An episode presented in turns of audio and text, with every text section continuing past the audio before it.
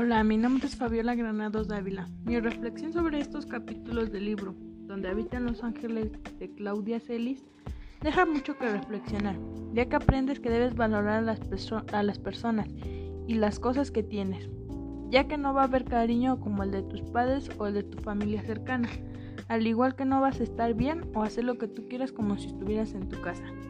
Y como cuando en el capítulo El charco del ingenio él está esperando la, llamada de su mamá. Y ahí es cuando reflexionas sobre lo importante y sobre el gran cariño que le tienes a las personas y sobre lo importante que es que te llamen que te digan unas palabras para poder estar un poco más tranquilos. Al igual valoras muchas cosas sobre lo, lo bueno y lo, lo malo. Él, por ejemplo, aunque eran de su familia, no, no sentía Mm, la confianza como si estuviera en su casa de hacer las cosas.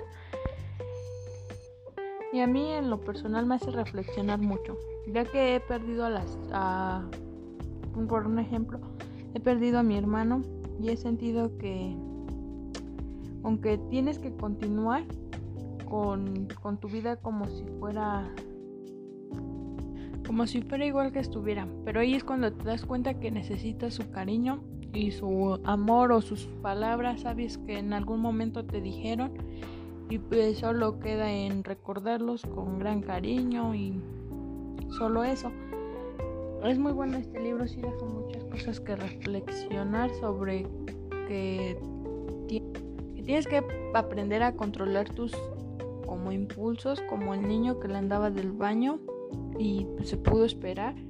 Aprendes que todo está como en tu mente, que si tú dices, ah, puedo hacer esto, lo vas a lograr si así lo deseas o te lo propones.